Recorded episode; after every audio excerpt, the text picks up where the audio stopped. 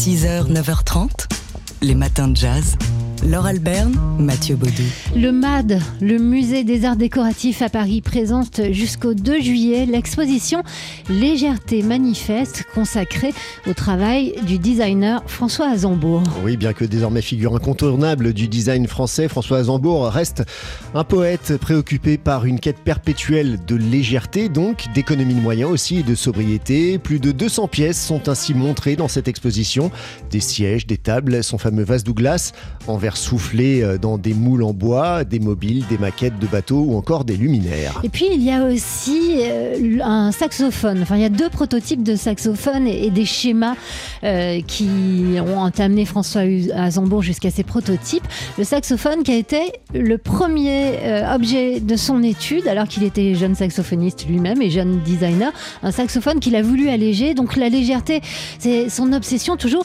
Mais d'où ça vient cette obsession? C'est la question qu'on a posée à François Azambourg Je crois que c'est lié à la question du mouvement. J'étais fasciné par, euh, je suis toujours, par, euh, par les oiseaux, par le vol des oiseaux. La condition sine qua non du mouvement et ensuite le vol, ça, va être euh, la légèreté. L'autre chose qui va aussi m'intéresser, c'est l'air. Cette question aussi d'être porté, sustenté par l'air, notamment dans, dans le vol des oiseaux, m'a toujours intéressé. Et l'air, d'une manière générale, dans, tous ces aspects, m'intéresse. Alors, euh, donc les matériaux légers, euh, aérés, comme, comme le bois, le papier, la mousse, mais effectivement aussi l'air comme son, hein, puisqu'au fond, euh, le, son, ce n'est qu'une succession de petites pressions, de dépressions qui se déversent. Donc euh, la, nature de l'air m'a toujours intéressé en tant que tel. Voilà un poète, hein, donc euh, François Zambourg, qui veut montrer que le design, c'est pas forcément quelque chose de prétentieux, c'est pas forcément une discipline qui se prend au sérieux. Le, le design, c'est aussi des ratages. Alors il montre des projets qui ont échoué, des, choses, des recherches qui n'ont pas abouti. Il montre plein de choses extrêmement délicates. Il suspend des feuilles, des plumes. Enfin bref, c'est un, vrai. Euh, la preuve que le design, ça peut aussi être poétique. Allez voir euh, la poésie et le travail de François Zambourg au musée des Arts Décoratifs pour cette exposition intitulée Légèreté manifeste à voir jusqu'au 2 juillet prochain les matins de jazz. Le musée des arts décoratifs, le MAD, à Paris, présente jusqu'au 2 juillet prochain l'exposition Légèreté manifeste, c'est au pluriel, consacrée au designer François Azambourg. Bien que figure incontournable désormais du design français, François Azambourg reste aussi un poète préoccupé par une quête perpétuelle donc de légèreté, d'économie de moyens et de sobriété. Plus de 200 pièces sont ainsi montrées dans cette exposition. Ça va de, des sièges, des, tables, son fameux vase Douglas en verre soufflé euh, dans des moules en bois ou encore des mobiles, des maquettes de bateaux et autres luminaires. Et aussi, il y a deux saxophones, deux prototypes de saxophones. Le saxophone qui a été le premier objet euh, d'étude de François Azambourg à la fin de ses études, euh, alors qu'il était aussi jeune saxophoniste. C'est donc deux préoccupations qu'il a assemblées. Un saxophone qu'il a voulu alléger, ce qui nous explique. La question de la légèreté s'est imposée parce que elle traverse tout mon travail depuis le début. Et le début, effectivement, c'est le saxophone, puisque à l'époque, on est en 85, c'est quand même assez loin.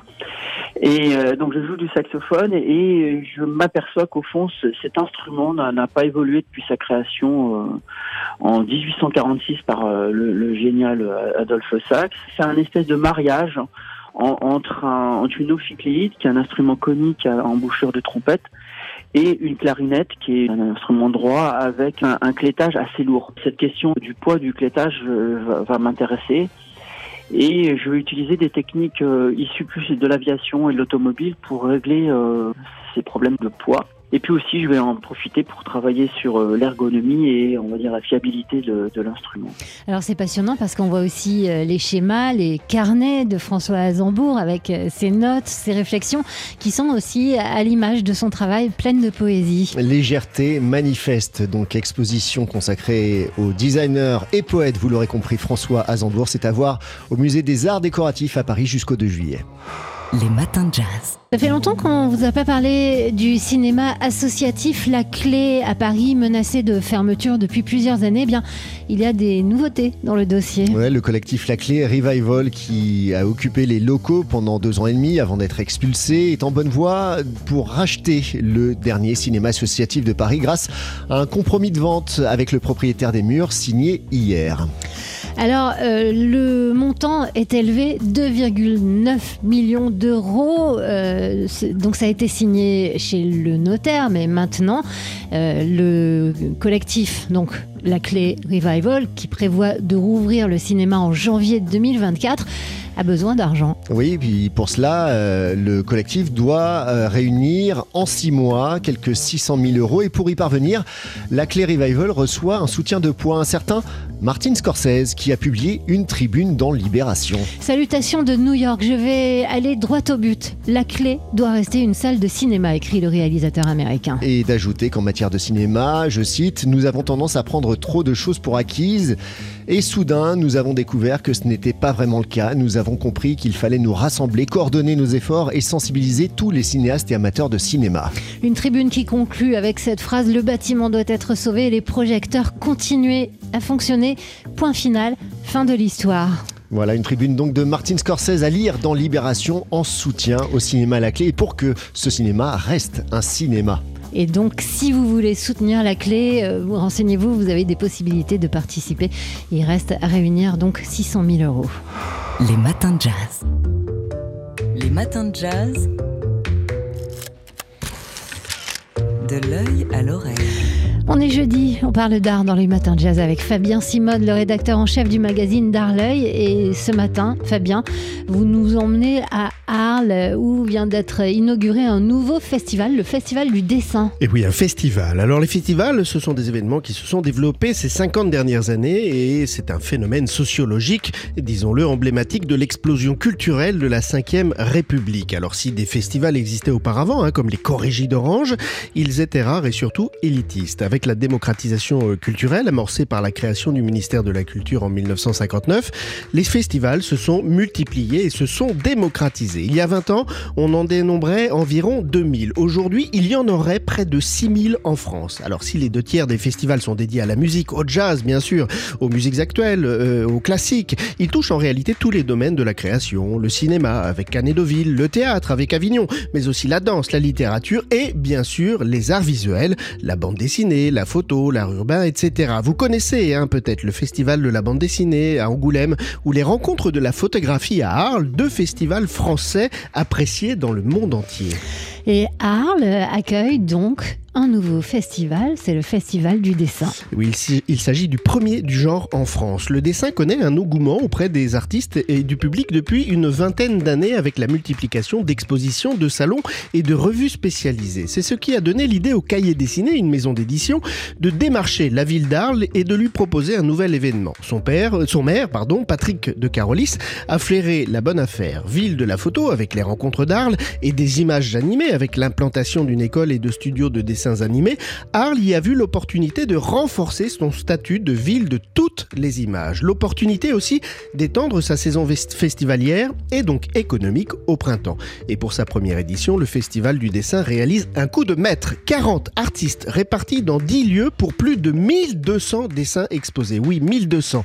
Alors parmi les expositions phares, l'hommage rendu au dessinateur d'humour Jean-Jacques Sampé, féru de jazz, vous le savez, disparu en août dernier. Il y a aussi les dessins de Victor Hugo prêté par la Bibliothèque nationale, et ceux de Vulmain, féroce dessinateur de presse, dont les planches originales montrent ses nombreux repentirs pour aboutir à l'équilibre entre humour et critique sociale. Alors, avec plus de 1500 festivaliers pour le week-end d'ouverture, le Festival du dessin est d'ores et déjà un succès.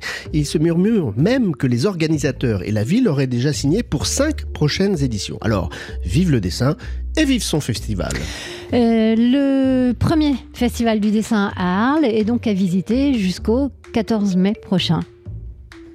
Et si on ouvrait l'œil pour parler d'art?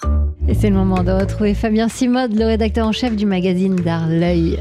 Un New Deal à la française, c'est ce que promettait il y a trois ans le président de la République aux artistes. Au printemps 2020, Emmanuel Macron annonçait en effet un grand programme de commande artistique d'un genre nouveau euh, pour soutenir les créateurs fragilisés par la crise du Covid. Inscrit dans le plan de relance de la France, ce programme affiche un nom ambitieux, pour ne pas dire pompeux, Monde Nouveau. Un projet, selon les termes du gouvernement, novateur, dont l'intitulé promettait de rompre avec ce fameux monde d'avant le confinement, vous vous en souvenez? Alors sur les 3200 projets euh, envoyés euh, par les artistes, 264 propositions ont été aujourd'hui retenues par le comité artistique. Des projets de nature diverse, un art plastique, musique, écriture, design, et qui tous seront financés jusqu'à leur réalisation sur le territoire, en lien avec un monument historique ici, un site naturel ailleurs, ou là, pour un tout autre espace dans la ville. Monde nouveau donc, ou comment faire du neuf avec de l'ancien? Eh Oui, passons sur le fait que ce programme s'inspire du New Deal imaginé par Roosevelt après la crise de 29 aux États-Unis. Ce type de programme existe en réalité depuis belle lurette en France. Cela s'appelle la commande publique. Et oui, héritière des commandes royales, la commande publique a même été généralisée par le 1% artistique, un dispositif initié dans les années 30 par le Front populaire. Selon un décret euh, passé en 1951, toute construction d'un nouveau bâtiment public doit être accompagnée d'une commande artistique à hauteur de 1% du coût du projet. Alors cette obligation de décoration des constructions publiques a d'ores et déjà euh, permis de réaliser plus de 12 000 projets artistiques en France et ainsi de soutenir plus de 4000 artistes, c'est bien. L'État connaît bien hein, ce dispositif puisqu'il est à l'origine de 25% des opérations réalisées. Alors vous le comprenez, lors l'opération Monde Nouveau du gouvernement possède un goût d'ancien. Il n'a euh, de nouveau que le nom, mais on le lui pardonnera car ce que je ne vous ai pas encore dit, c'est que les 264 projets retenus seront financés à hauteur de 30 millions d'euros. Et ça, pour le coup, Laure, c'est inédit. Fabien Simode, le rédacteur en chef du magazine D'Art L'œil, dont le nouveau numéro, le 764, est désormais disponible, qui fait sa une sur le printemps des expositions au féminin. C'est bien. Et si on ouvrait l'œil pour parler d'art? Alors hier, à peu près à la même heure, on vous disait inscrivez-vous, inscrivez-vous qui disait euh, pour assister à l'émission Caviar et Champagne euh, en direct depuis l'hôtel Dame des Arts dans le quartier de Saint-Germain-des-Prés. Mais mm, bah, il y a eu un petit changement. Eh oui, vous auriez dû les, entendre hier dans cette émission Caviar pour tous et Champagne euh, pour les autres en direct de cet hôtel Dame des Arts. Mais pour des problèmes techniques indépendants de notre volonté, comme dit si bien la formule. Que d'eau, que d'eau. Eh oui, une petite fuite d'eau. Euh, l'émission n'a pas pu avoir lieu, qu'à cela ne tienne. Julie Sori et ses musiciens sont quand même venus dans notre studio hier pour enregistrer quelques morceaux inédits. Alors, euh, on s'est dit, comme euh, ils vont présenter cet album sur scène ce week-end, on s'est dit qu'on allait vous faire écouter un de ces morceaux inédits, La Batteuse. Julie Sori sort un, un nouvel album le 5 mai prochain. C'est donc une grande avant-première qu'on va vous proposer, une double avant-première. C'est un album qui s'intitule Duke and Billy's New Colors et vous l'avez deviné qui est consacré au répertoire de Duke Ellington et Billy Strayhorn. Avec aux côtés de la batteuse Bruno Rousselet à la contrebasse, Frédéric Couder à la flûte et au saxophone, Sébastien Gignot à la guitare et au violoncelle et sur certains titres en invité, Claude Egea à la trompette. Donc c'est un répertoire que ces musiciens présenteront dimanche soir au Sunside à Paris. Et avant cela, donc Julie Sori et ses musiciens étaient donc hier dans notre studio pour en jouer quelques extraits. Le voici, ce, ce morceau inédit qu'on vous propose, s'intitule Prelude to a Kiss.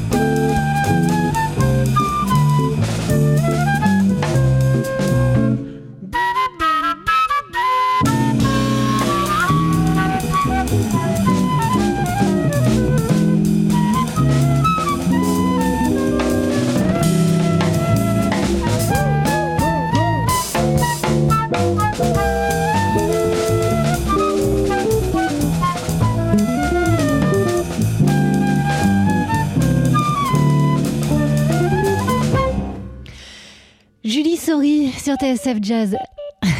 la batteuse euh, qui euh, rejouait ici, enfin relisait plutôt euh, cette composition de Duke Ellington et Billy Strayhorn, Prelude to a Kiss, et qui l'a réalisé avec beaucoup de peps et de malice, hein, puisque d'habitude c'est une balade. Ici, on l'écoutait avec Frédéric Couder qui était à la flûte, qui jouait d'une pivana. Alors j'ai appris pour l'occasion ce que c'était qu'une pivana. C'est une flûte traditionnelle corse fabriquée à partir d'une corne de bouc et euh, et c'est pas le, seul contre-pied hein, sur le nouvel album de Julie Sori qui propose, euh, par exemple, euh, un arrangement de Indol d'inspiration Maloya de l'île de la Réunion. Enfin bref, il y a plein de, pépites comme ça sur cet album. Duke and Billy's New Colors, dont ils nous ont joué, Julie Sori et ses musiciens, un extrait en avant-première, c'était hier dans le studio de TSF Jazz, c'était juste pour vous, les auditeurs des matins. Euh, cet album sortira sur le label Juste une trace le 5 mai prochain et auparavant, euh, il prendra cher euh, sur la scène du Sunside ce week-end. Ce sera dimanche soir, dimanche 30 avril. Notez-le et allez-y si vous êtes dans le coin. Les matins de jazz.